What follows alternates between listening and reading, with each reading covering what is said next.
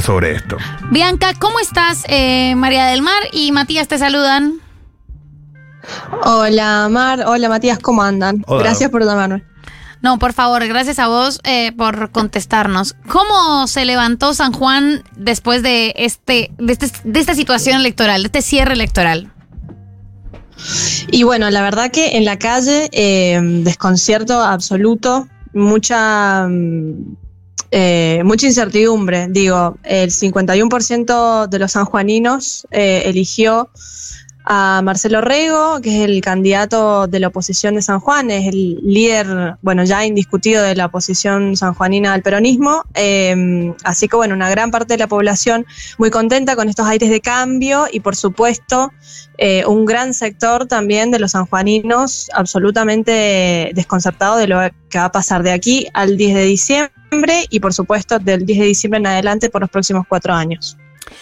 Una consulta, Bianca. eh, ¿Cómo venían o cómo queda, mejor dicho, qué pasó? Yo estaba muy segura de que Uñac tenía un triunfo medio asegurado. No sé si eso nos pasó por porteños centristas, que estábamos mal informados de la situación o, qué onda. Pero bueno, explícanos también y ponemos, ponernos un, un poco en contexto de la jugada de Uñac, de poner al hermano, cómo estaban las relaciones políticas de Uñac en San Juan. Bueno, sí, eh, esto fue una gran sorpresa, me parece, para todo el sector uñaquista. Ustedes recuerdan que en San Juan desde hace muchos años hay una feroz interna en el peronismo entre eh, el gobernador saliente, digamos, Sergio Uñac, y José Luis Gioja. Gioja, un, este, uno de los políticos más relevantes de, los últimos tiempos, presidente del PJ, eh, diputado nacional, bueno, ha sido gobernador durante tres mandatos y fue quien eh, impulsó esta ley de lemas. Eh, en su momento, ahora Sergio Uñac en este último año, en realidad a partir del 2021, eh, movió ciertas fichas para modificar el sistema electoral de San Juan eh, con el geojismo en contra, con la oposición en contra y impuso eh, el CIPAD, que fue algo así como una ley de lemas. Esta ley o ley de colectora también se la llama, que es un sistema eh, en, el que, en el cual los votos, la mayor cantidad de votos va al, al, al candidato más votado, digamos, dentro de una misma agrupación, es decir, los frentes eh, se concentran con varios candidatos que pueden ir dentro de un mismo lema y el que vota este, a ese candidato no necesariamente ese voto va a ir al candidato, sino que se junta, se, co- se, se colectan todos esos votos en el candidato más votado. Ok. Eh, fueron a la justicia, los opositores no tuvieron suerte.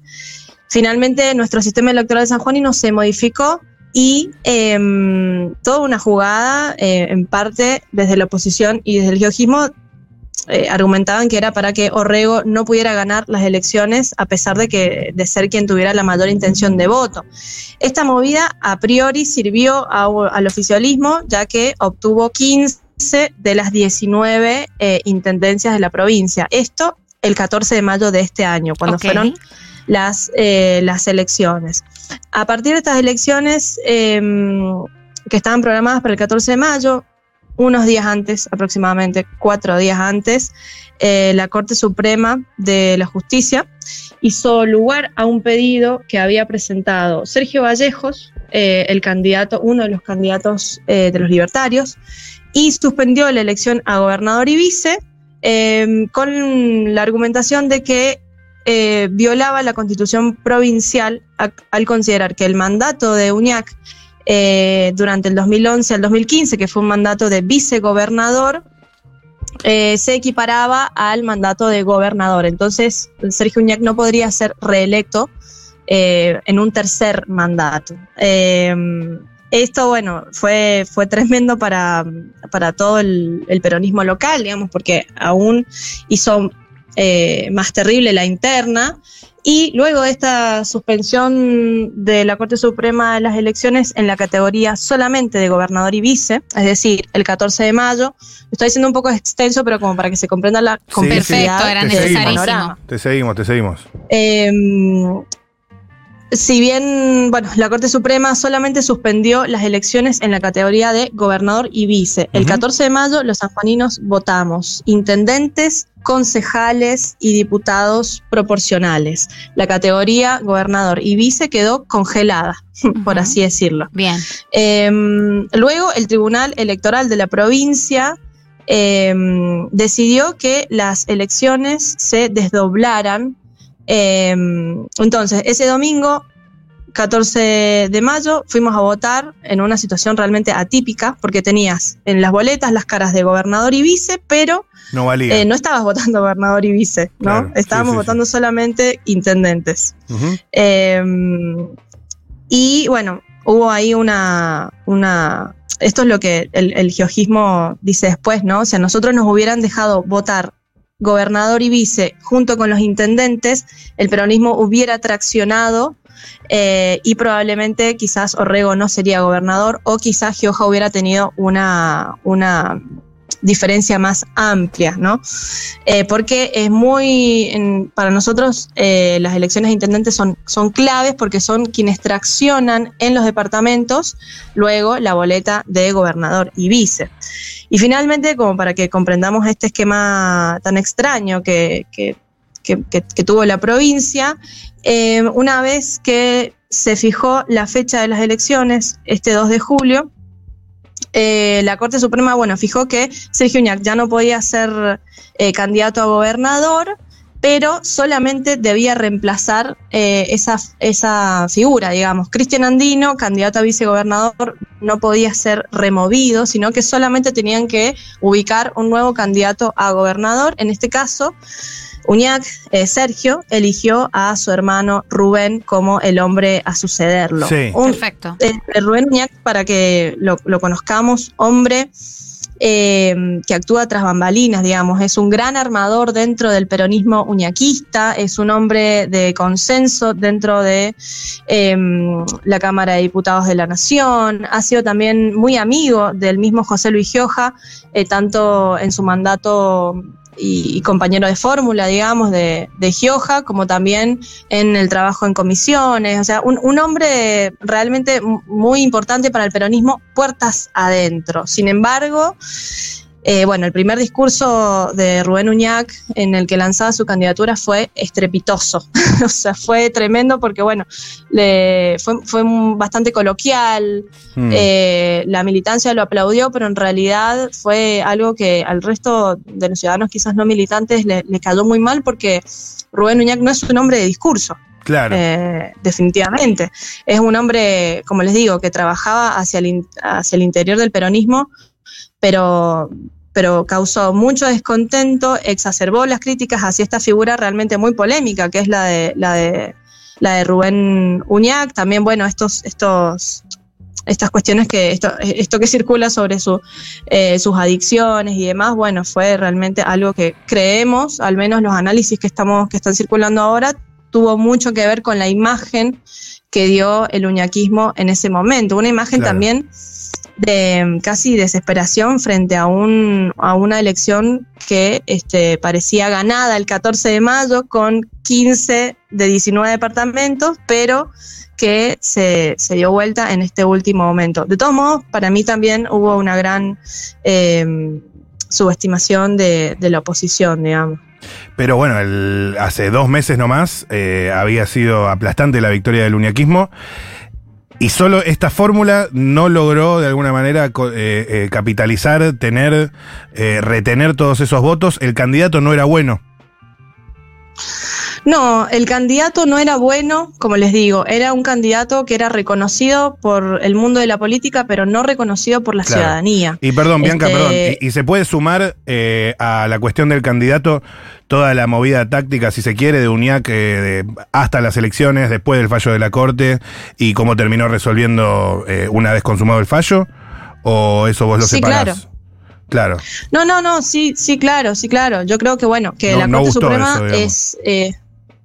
No, la Corte Suprema yo creo que, mm, así como, como decía Uñac en, posteos y públicamente, eh, atacó realmente lo, lo que fue eh, el, el, accionar autónomo de una provincia, digamos, pero, mm, pero sin duda que, que lo que se, se está discutiendo ahora es eh, la responsabilidad que tuvo Sergio Uñac en la elección del candidato Mm. y también que tuvo en, en, en- en este, en este armado posterior. Digo, sonaban otros nombres, sonaba, sonaba Fabiana Baday, por ejemplo, el ex, este, un, un hombre intendente Posito, Claro. eh, hombre del Ministerio también eh, de Desarrollo Social de la provincia, sonaban otros nombres, Es digamos, no, es que, no es que no había quizás otra salida. Bianca, yo desde acá eh, lo Sí. veo y digo, claro, si la victoria en intendencias y, y en todos los, los demás escalafones eh, del Estado fue de UNIAC y después le va así, claramente no se puede culpar a la gestión, sino que hay eh, un error de- en la táctica electoral, digamos. De acá yo lo veo así. Sí, es en parte, eh, por supuesto que este análisis debe ser multicausal, porque bueno, como Mm. les digo, también me parece que en la ciudadanía quizás había cierto cansancio respecto a eh, este paso de mando, ¿no? Entre hermanos, eso también que, que es bastante Sí. bastante común, pero al mismo tiempo hay mm, un sector que ya quiere ver otra cosa. Em, había algo también, eh, me parece, bueno, de algunos conflictos que tuvo específicamente el gobierno provincial en esta última, en esta última eh, etapa, que fue el conflicto con los docentes, que no sé si ustedes recuerdan, eh, bueno, la- los docentes se autoconvocaron por fuera de lo que es el gremio ma- mayoritario, que es UDAP, Mm. eh, pidiendo aumentos salariales, pararon la provincia durante muchos días, un conflicto que empezó el 25 de mayo del año pasado y se extendió durante un año.